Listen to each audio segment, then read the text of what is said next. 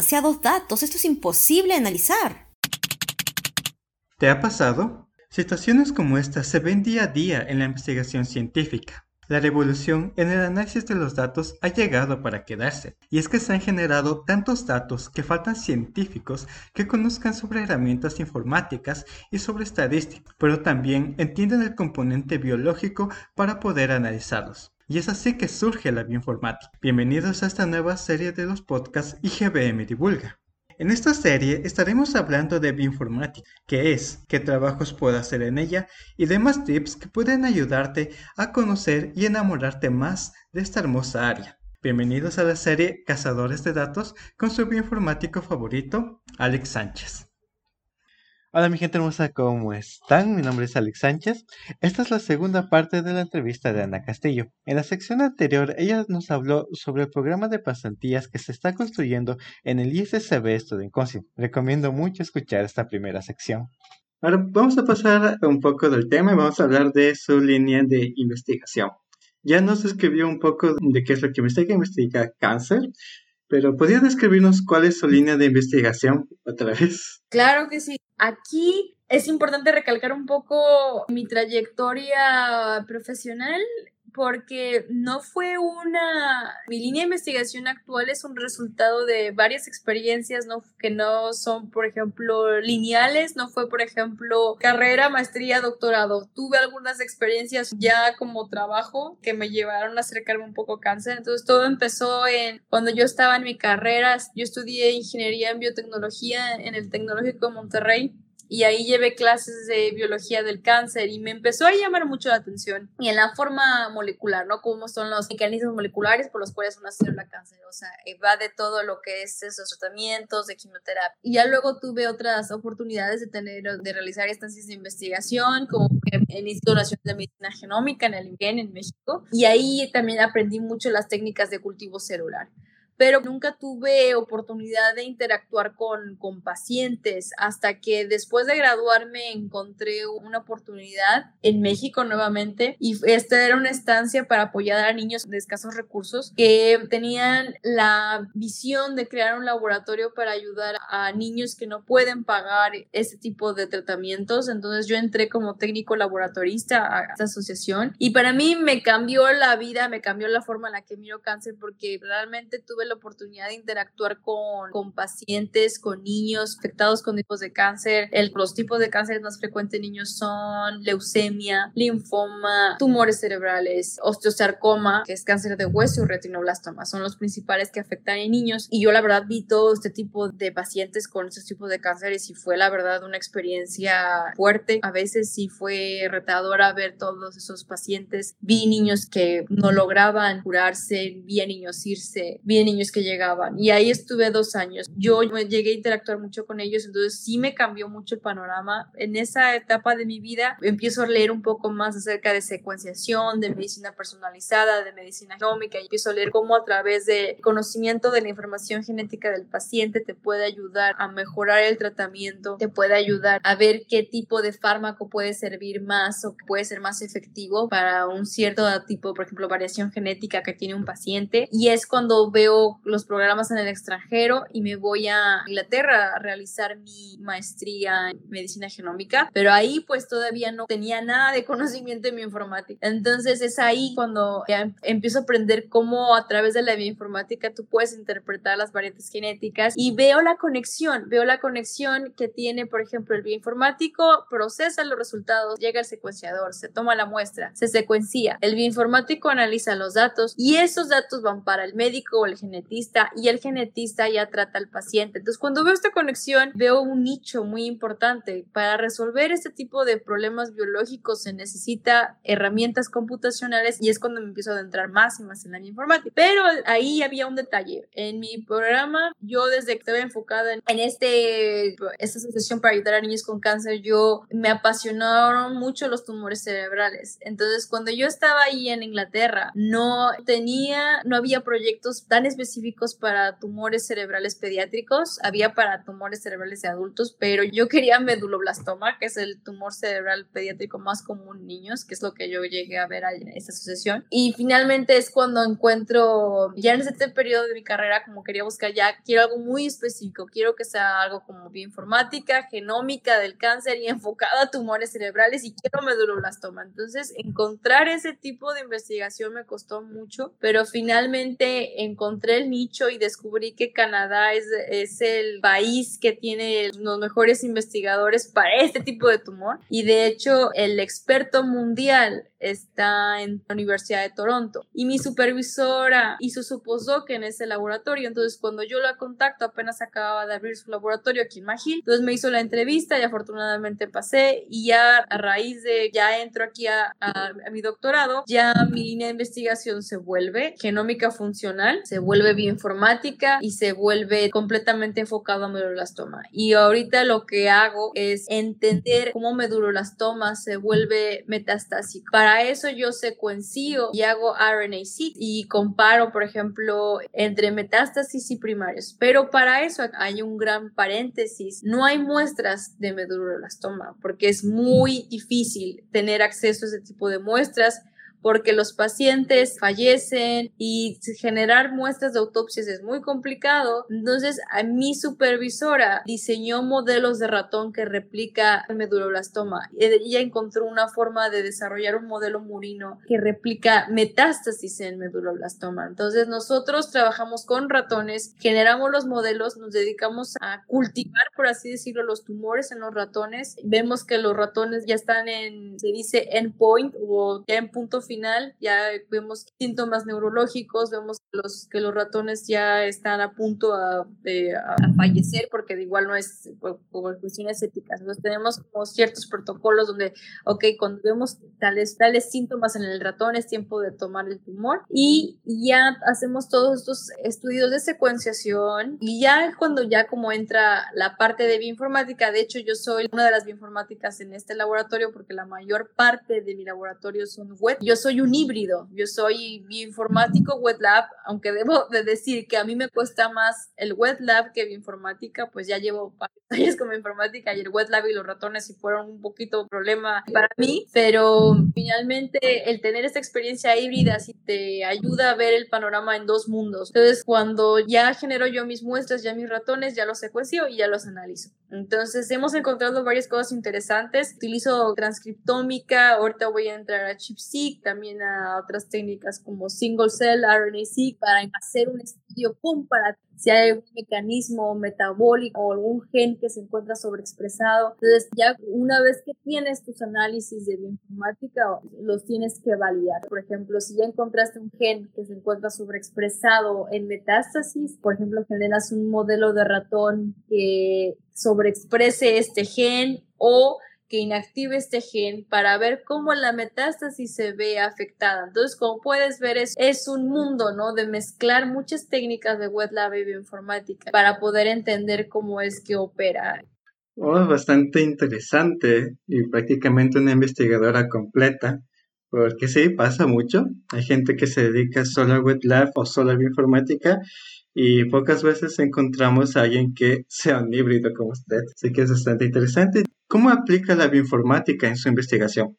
Se aplica de muchas formas. Se aplica desde que tienes que realizar quality control o control de calidad de las muestras. Entonces, por ejemplo, tienes, para empezar, tienes que checar tus datos que se descarguen, sea, ahí tienes que utilizar herramientas que, que se descargaron de forma bien, porque cuando están listos del secuenciador, eh, la plataforma que los secuencia no va a tener por siempre disponible los archivos. Hay que descargarlos antes de que se borren, porque si no pierdes tu información. Ya ha pasado, que es caro también, no es barato secuenciar también. Ya se está baratando, pero perder los datos por, porque no los descargaste y se borran de la plataforma si es algo delicado. Y entonces tus técnicas de bioinformática tienen que aplicarse para administrar el espacio porque Para eso necesitas clusters. No tienes un espacio infinito, tienes ciertos memoria para almacenar. Entonces tú tienes que decidir cómo quieres guardar tu información, tienes que tener mucha organización en ver dónde se van a guardar, si tienes sistemas de backup, copias de seguridad para que no le pase nada a sus datos. Una vez que tengas eso, tienes que checar la integridad, eh, calidad de control. Una vez que tienes calidad de control, ya puedes hacer cualquier de los análisis, ya sea, por ejemplo, llamar mutaciones,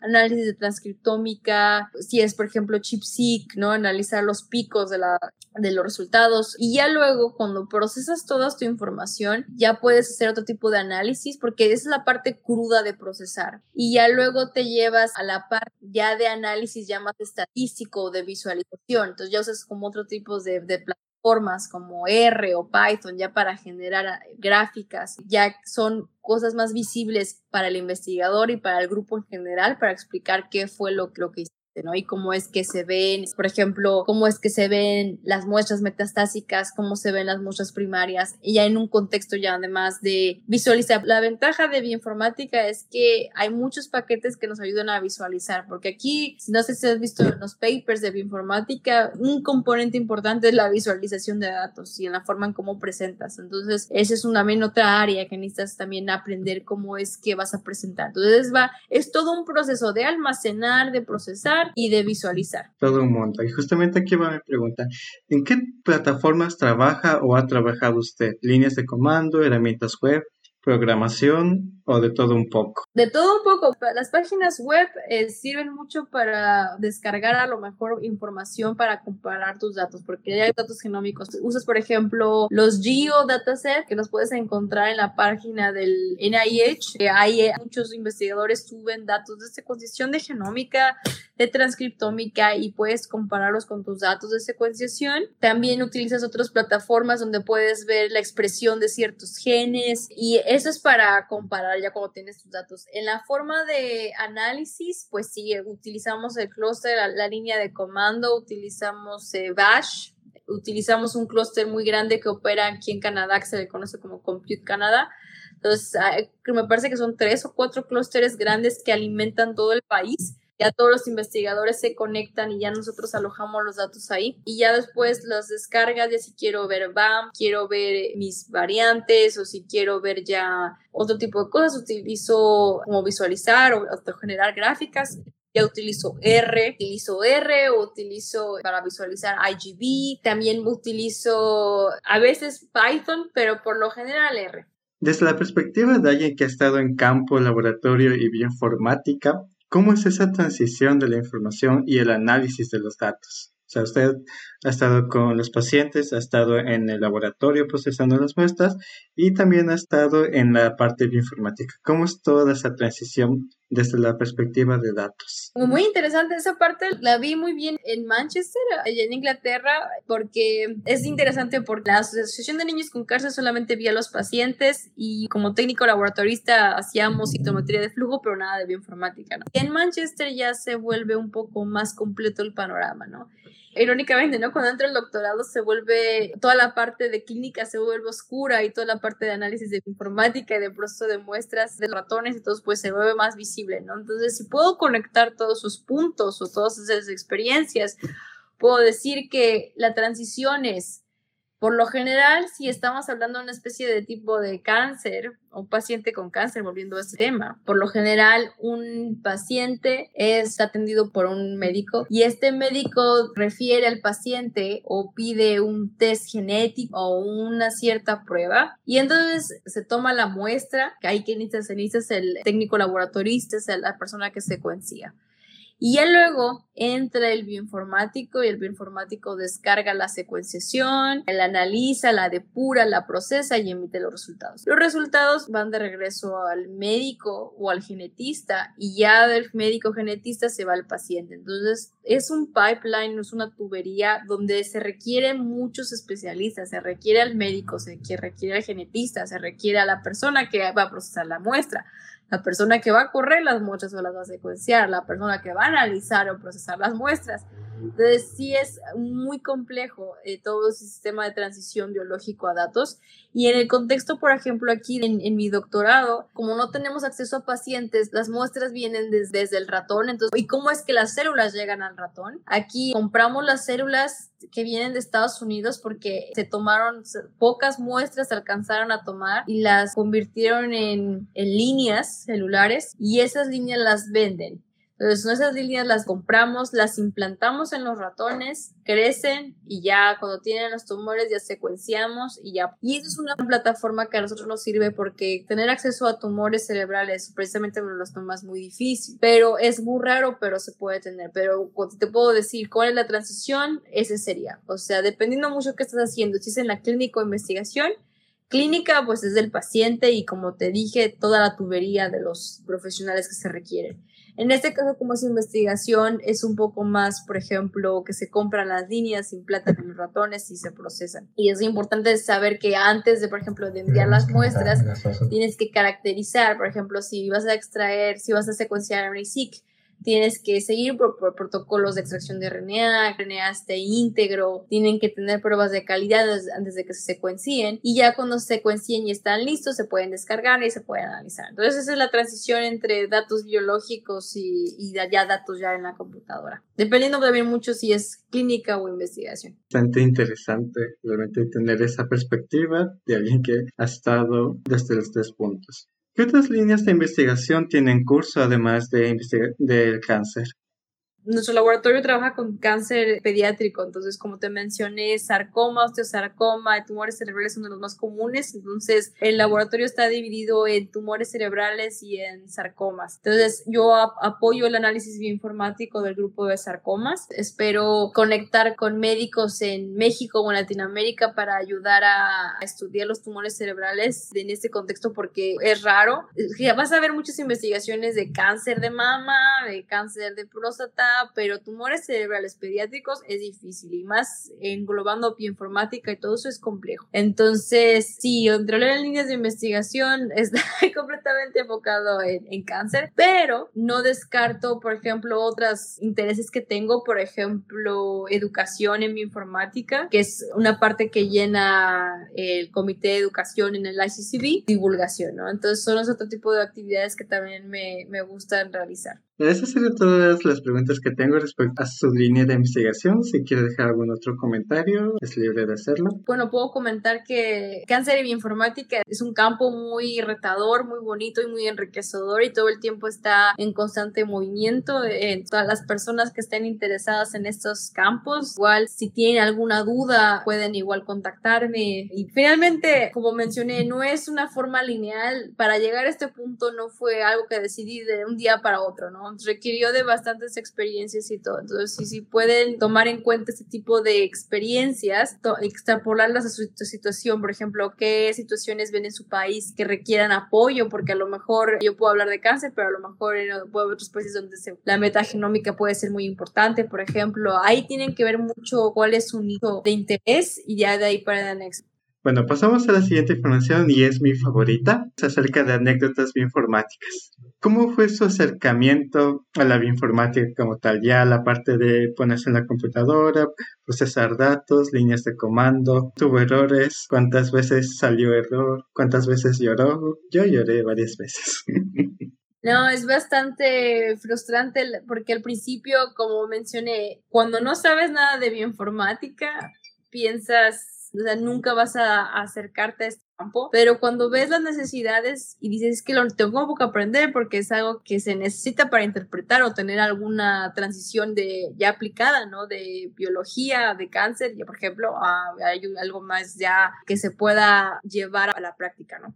Al principio yo empecé muy sencillo con herramientas, páginas como Genomic Browsers, por ejemplo, Ensemble, NCBI, y a ver, este, puedes detectar tu gen, a ver cómo lo ves en el mapa, a ver cuántos transcritos tiene, hacer ese tipo de preguntas, ¿no? A ver cuántos exones tiene este gen y, cómo los buscas en estos repositorios genómicos. Entonces ahí empecé y yo pensé, ay, güey, eso es bioinformática, me estoy adentrando, ¿no? Y ya cuando ves, por ejemplo, nos ayudan, no sé si conozcan muchos han de conocer Galaxy, que es una plataforma de análisis genómico donde tú le dices, yo quiero ver, quiero que me hagas esta herramienta y ya te la procesa. Tú subes tu archivo, te lo procesa y, ah, ya, esa es bioinformática, soy bioinformática y lo tienes, ¿no? Pero no, las opciones se quedan limitadas por estas plataformas. Dices, no es que realmente ya requieres como saber programar, ¿no? A mí, por ejemplo, una de las cuestiones que pude también desarrollar fue que a través de la pandemia, que los laboratorios se cerraron todo se cerró, me dio más tiempo de refinar mis habilidades de bioinformática. Ahí fue cuando ya entras por de lleno, ¿no? La línea de comando, aprendes a programar en R y al principio no entiendes nada. Y finalmente es un lenguaje que aprendes. Es como aprender francés, como aprender aprender inglés. Es una forma en la que le puedes decir a las computadoras de forma primitiva, ¿no? ¿Qué es lo que quieres hacer? Porque de hecho es el lenguaje como empezó todo, ¿no? Ya Windows, Mac y todo eso que tienen ya sus sistemas de visualización que el cerebro humano puede entender, de abrir archivos, cerrar, que cualquier persona lo entiende. Eso, pues, entonces es una forma primitiva en la cual puedes interactuar con la computadora de una forma más efectiva, ¿no? Entonces es aprender un lenguaje. Al principio pues no entiendes, pero finalmente te ayudan mucho los blogs, te ayudan mucho, es algo que me encanta de la informática, es que todo lo encuentras en internet, cualquier duda la puedes buscar, la puedes googlear y hay muchas personas que pasaron por el mismo problema. Incluso puedes copiar el error y el error le salió a medio mundo, a muchas personas y ya ves cómo lo solucionan. Y mucho es el término de debugging, que es dar el error. Lo que dicen es 10% es programar, 90% es el debugging, porque es error tras error. Entonces, pero ya a medida que vas cándote, le pierdes miedo a tener tanto error y ya luego sabes lo que significa el error y ya no te da miedo y empiezas a decir, ok, ah, hice mal esto, lo corriges y ya. Es otra ventaja de bioinformática. Discrepo un poco con WetLab, es que con WetLab hice algo y ya echaste a perder la muestra y ya se acabó. Y en mi informática no, en mi informática no le puse una coma. Ah, bueno, le pongo el asterisco, le pongo la coma y ya lo arreglas. O sea, es algo que me encanta de mi informática. A menos de que hagas una tontería, por ejemplo, borrar los datos, remove, ¿no? ahí sí no hay vuelta atrás, pero ahí ya te tienes que educar bien. ¿Qué estás borrando? ¿Qué estás... ¿Lo dice eso porque le pasó o porque le pasó a un amigo? No, me, me, pasó a mí. ¿Qué borró? Borré dos folders que tenían muestras, que afortunadamente tenía el backup de las muestras, pero borré todo el procesamiento, o sea, todo el procesamiento que había hecho lo borré, porque quería, quería borrar extras, unos archivos que no me servían, pero tipié mal y borré todo. y ya no lo puedes recuperar y lo tienes que volver a empezar. Pero bueno, mientras tengan las muestras, está bien, puedes volver a empezar y volver a correr. Pero por la parte de WebLab, si nada más tenías unas muestras y echas a perder las muestras, ya no las tienes, ya las echaste a perder. Es algo que con mi informática es un poco más flexible con el WebLab. Por eso con el WebLab siempre entro, me da un poco de estrés. Por eso si me preguntan, ¿qué opinas? ¿WebLab o bioinformática? Completamente bioinformática, porque en el WebLab puedes regarla, pierdes las muestras y ya, las perdiste. Aquí, obviamente aquí las puedes perder. Por ejemplo, también me pasó que no descarga, como les mencioné, no descarga las muestras del sistema que nada más están, por ejemplo, 30 días y te dicen en 30 días se van a borrar eh, y las tienes que descargar y pasan los 30 días y por tantas cosas te olvidas, no pones el recordatorio y cuando ven ya se borraron y ya se, ya se perdieron las muestras. Entonces, es un reto también. No quiero decir que no vas a tener errores, no vas a tener fatalidades como informática. Sí las vas a tener, pero es un poco más llevadero, porque mientras tengas una organización de que, ok, tengo que bajar las muestras, tengo que descargarlas, tengo que tener un backup de seguridad, minimizas los riesgos. Entonces, es sencillo de sobrellevar, siempre cuando tengas un sistema de organización porque si no es un problema y pues, es lo mismo resultado de WebLab, ¿no? Pierdes las muestras y ya no las recuperas. Bueno, en ese sentido es completamente verdad. La bioinformática permite esa posibilidad de, regarla, de cagarla, de dañarlo. Y si es que hiciste un backup y no borraste el backup, tú tienes la opción de volver a hacerlo todo de nuevo. Pero claro, hay que aprender a usar, se debe usar el comando remove con, con recelo yo recuerdo la anécdota de mi tutora de tesis, que por accidente utilizó el comando guion R asterisco punto. O sea, absolutamente todo en la carpeta equivocada. Fue mucha información perdida. No usen el comando guion R a menos que estén 100% seguros. Sí, no. lo que pueden hacer es generar copia. O sea, si tienen, si tienen el folder de las muestras, no toquen esa muestra, no toquen ese folder, copienlo y ya generen otro folder y ya sobre el folder ya es el folder de proceso. Yo lo que hago es, por ejemplo, cuando descargo las muestras ya genero dos copias.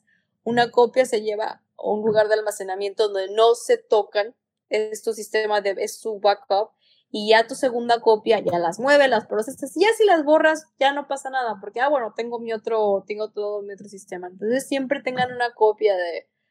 Este tip es muy importante, chicos, muy importante. Es mejor aprenderlo porque te lo contaron y no por experiencia propia Listo. Vamos con otra pregunta. ¿Cuál fue su acercamiento y cómo fue esa experiencia al ISSB?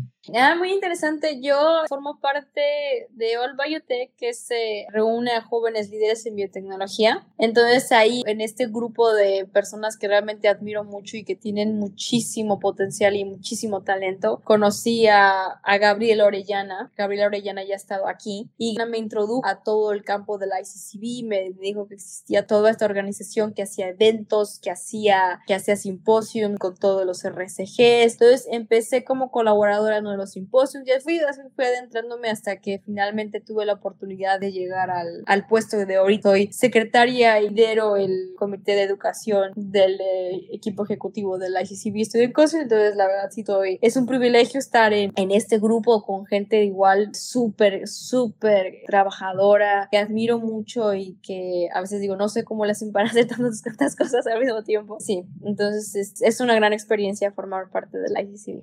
Y sí, aquí cabe recalcar que actualmente Ana Castillo, junto con Gabriel Orellana, que el cual fue nuestro segundo entrevistado, y actualmente se me fue el nombre, eh, los latinoamericanos estamos muy presentes en la directiva del ISSB, así que para mí es un gran honor tenerla acá y saber que como nosotros, como latinos, como hispanohablantes, estamos cada vez más presentes en el mundo de la bioinformática. De hecho, somos cuatro. Gonzalo Parra, que es de Argentina. Él tiene un puesto raro, que es de lo que entendí, intermediario entre el ISSB Student Council y el ISSB como tal, o me equivoco.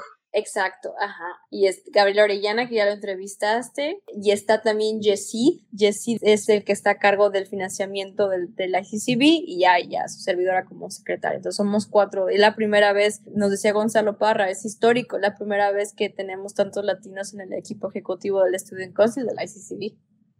Viva el sabor latino. bueno, siguiente pregunta. ¿Qué le diría a un joven que desea entrarse a este mundo?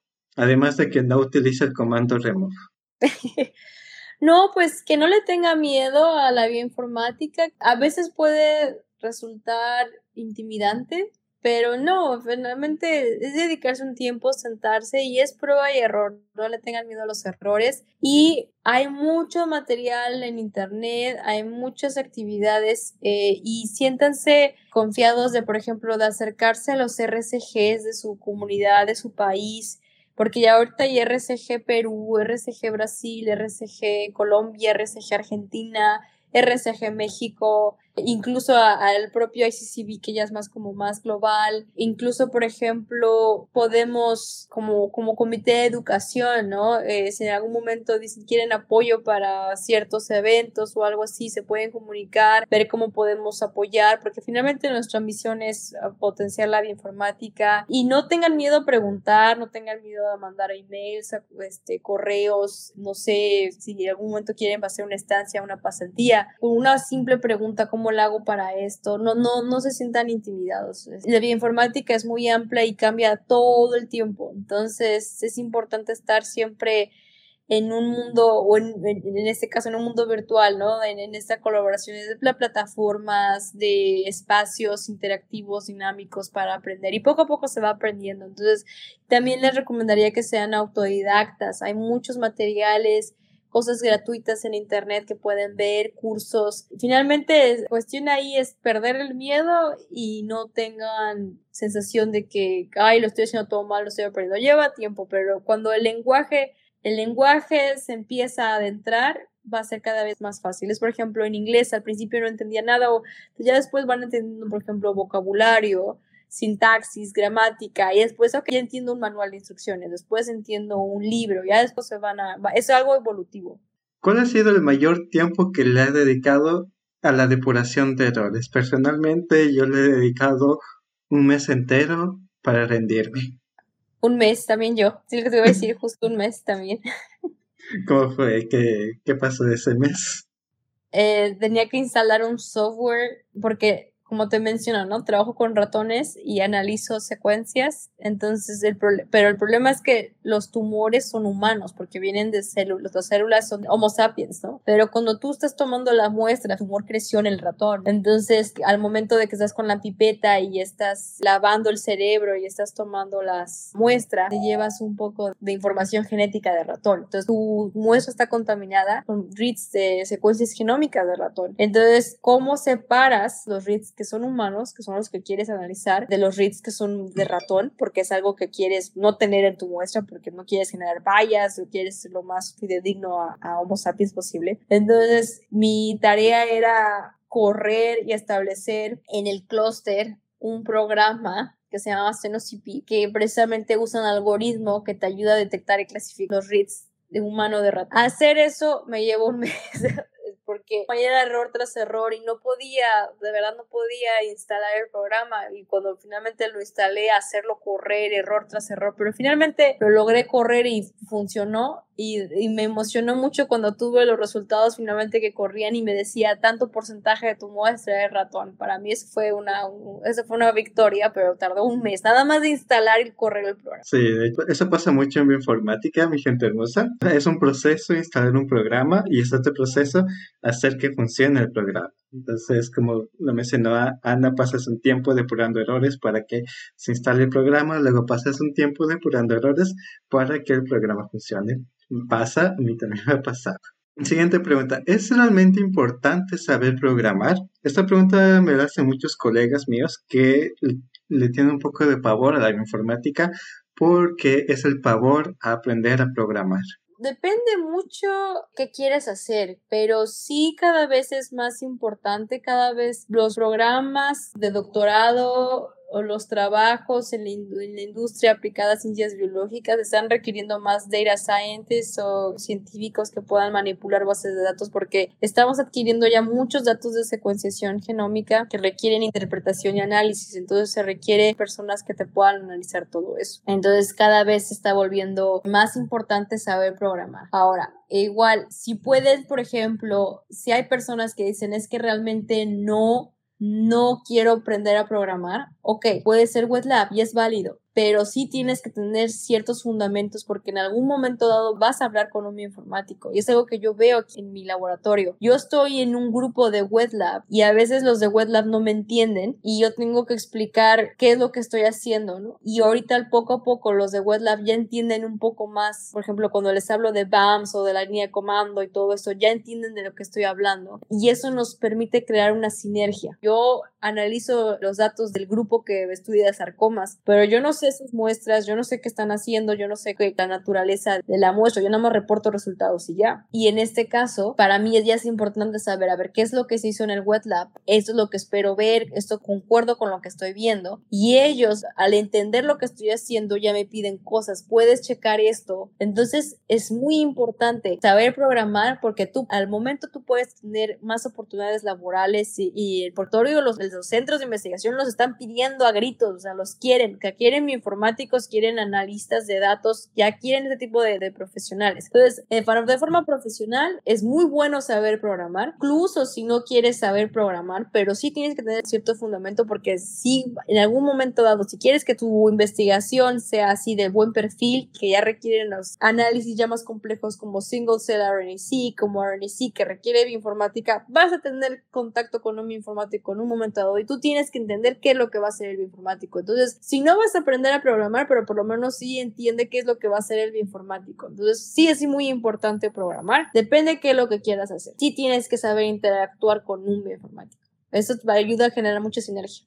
Claro, nos da mucha ansiedad cuando no nos entienden que no solo hacemos clic. Sí, sí, sí. Durante toda esta entrevista hemos hablado de pacientes bioinformáticas, de su investigación en cáncer, que es muy interesante y realmente muy admirable toda la trayectoria que ha hecho en, la, en clínica, laboratorio y los análisis.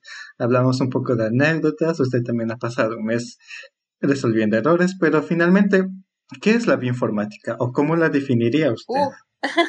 Esta pregunta me gusta hacer bastante porque cada persona me da una respuesta diferente. Lo considero que es un campo bastante integral que aplica muchas tecnologías tienes que tener, yo creo que bases de biología, sí. De hecho, los que se dedican a computer science y se dedican a bioinformática tienen en algún momento dado adentrarse también en la parte de biología para entender cómo es que operan los softwares. Es la aplicación de muchas tecnologías entre matemáticas, entre estadística, biología, programación, tiene la sencilla misión de resolver problemas biológicos. Eso es lo que yo definiría como bioinformática. Y puedes, por ejemplo, hacer bioinformática de muchos ángulos. Puedes ser bioinformático programador o bioinformático usuario que usa todos esos algoritmos para resolver análisis. Entonces, sea cual sea, cuando estás en la computadora analizando datos biológicos, ya estás haciendo bioinformática, pero es campo integral, versátil,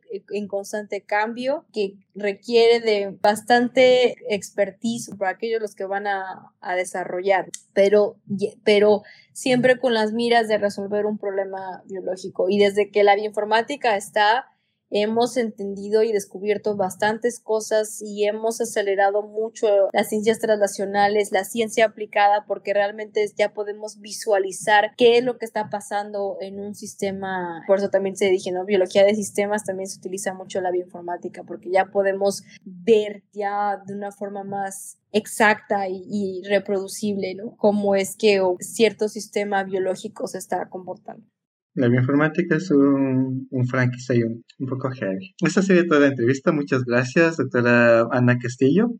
Antes de despedirnos, si quiere dejar algún comentario adicional o palabras finales, es bienvenida. Sí, claro que sí. Muchas gracias por brindarme este espacio donde pude compartir mis experiencias, pude contarles un poco de los retos que tuve, de la trayectoria, lo que se ha hecho para fomentar la educación en bioinformática. Como les mencioné, es un campo muy amplio. Yo me ocupo más en genómica, pero yo sé que hay otras partes, por ejemplo, bioinformática estructural, que es otro universo, desconozco porque no es mi área, para que vean lo diverso que es este campo. Y ya si tienen alguna cuestión relacionada con genómica del cáncer o si igual están en la misma situación de que ven interés tipo, tipo de cáncer, igual tumores cerebrales, hasta la fecha igual eh, no he encontrado mucha gente que le apasione tumores cerebrales, pero si si hay alguna persona que esté interesada, y que la quiera mezclar con mi informática y todo eso muy, sería interesante platicar. Y nuevamente, si alguna cuestión que tengan, pueden mandar al correo de la ICB Student Council, pueden también dirigirse conmigo como parte del comité de educación, pasantías, entonces no duden en contactarse, siempre es bueno escuchar de ustedes, saber cómo podemos eh, seguir eh, potenciando toda esta, esta rama. Y muchas gracias Alex por dar, por dar este espacio. Estoy muy contenta de poder estar con ustedes y compartir todas mis experiencias. Espero que sea de utilidad. Seguramente que sí. Muchas gracias, Ana. Y eso sería todo por el momento. Nos vemos en una próxima ocasión.